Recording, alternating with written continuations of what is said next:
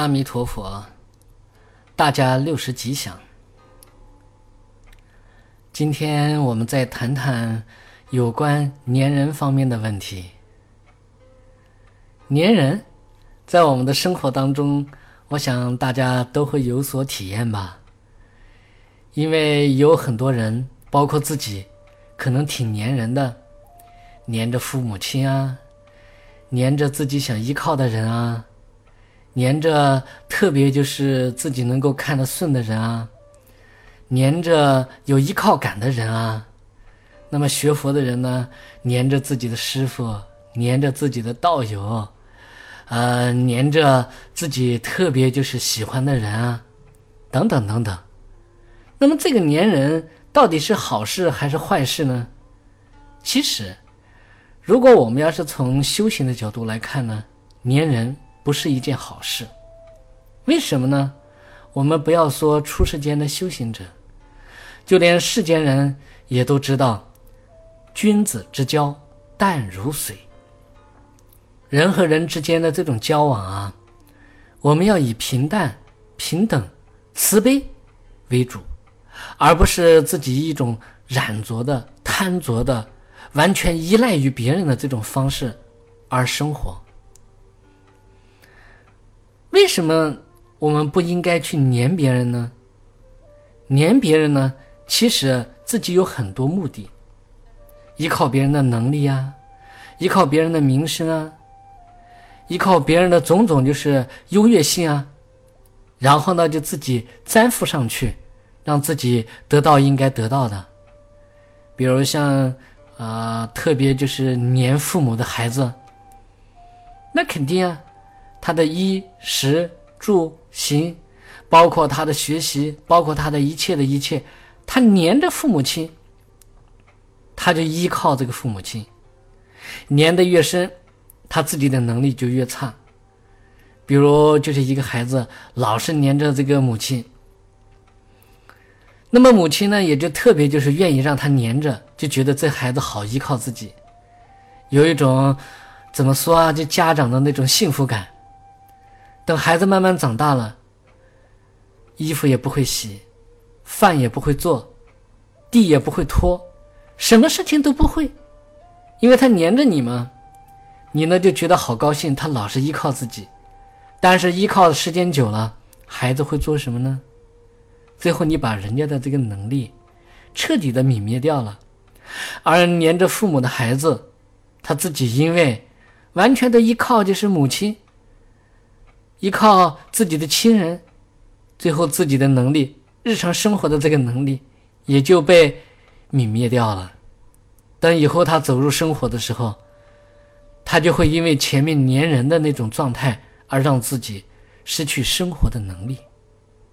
当然没有特别特别这么严重吧，但事实上来讲呢，粘人并不是一件好事，包括就是家庭成员。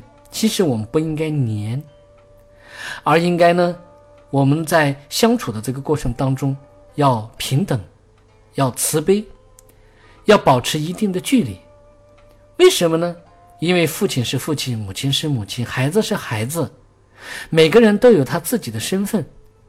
我们在建立关系的时候，你孩子该做什么，父母该做什么，师长该做什么，同学该做什么，道办该做什么。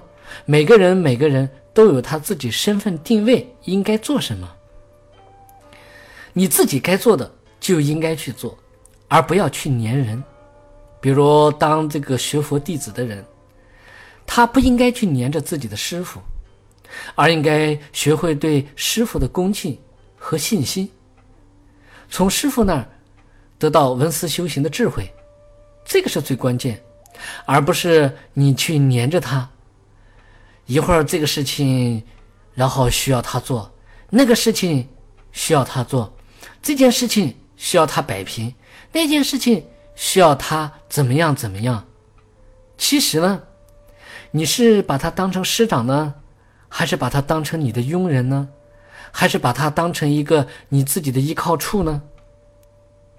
如果你把他当成师长，你的这种粘人就错了，因为。你并不尊重他，如果你要是把他当成仆人，那对不起，他就不是你的师长了，你们就不存在这种关系。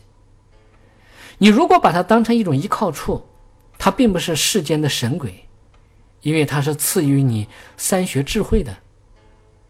那我们现在就应该就知道，真正的和人相处，尤其和师长相处的时候，我们不应该去粘人，粘人只能降低自己的能力，粘人只能让自己根本没办法获得殊胜的利益。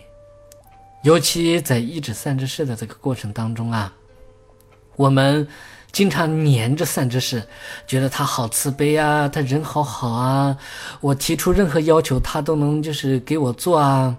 那么这样呢，你自己该做的事情却不做，而让师长去做，或者你认为我这个也不能做，那个也不能做，而泯灭了自己的能力，你觉得这样对？还是不对呢？我们静下心来去观察的时候，就会发现，其实啊，我们去依赖别人，我们去依靠别人，是不是很容易就是泯灭自己的能力呢？本身人家应该是给予我们是能力，而不是帮助我们去做事，这一点一定要分清楚。父母亲的话呢，他帮助我们，他应该是赋予我们能力。而不是当我们的奴仆，师长帮助我们，不是当我们的奴仆，不是为了我们去做事。我们要求他做这个做那个，其实你要求他的时候呢，他慈悲，是帮你做了，但是你自己，你知道你的所作所为对吗？所谓的这个粘人啊，其实有很多成分，都是烦恼染污的，要不然自己懒惰。要不然呢？表面上就说我现在就有信心，我要依靠谁谁谁，但是你真的有信心吗？有信心应该是自己去做。你有恭敬心的话呢，你应该就放下自己去努力去做，而不是黏着人让别人去做。我们能够鉴别这样的这个状态之后，那我们才心里面知道哦，黏人啊。粘人其实是染着性的，既然是染着性的，那也就说明自己往往呢不愿意培养自己的能力。比如你不愿意得到文慧，你不愿意得到私慧，你也不愿意得到修慧，所以呀，你在一指三知识的时候，你就希望这三知识帮你做这个做那个，你也对治不了你自己的烦恼，那最终呢？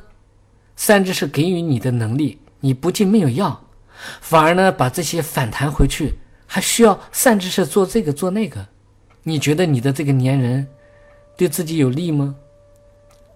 同样的道理，你去粘你的道伴，你去粘你的这个亲人，粘你的父母，但最终呢，你失去他们的时候，你的这个粘人给自己带来的是什么呢？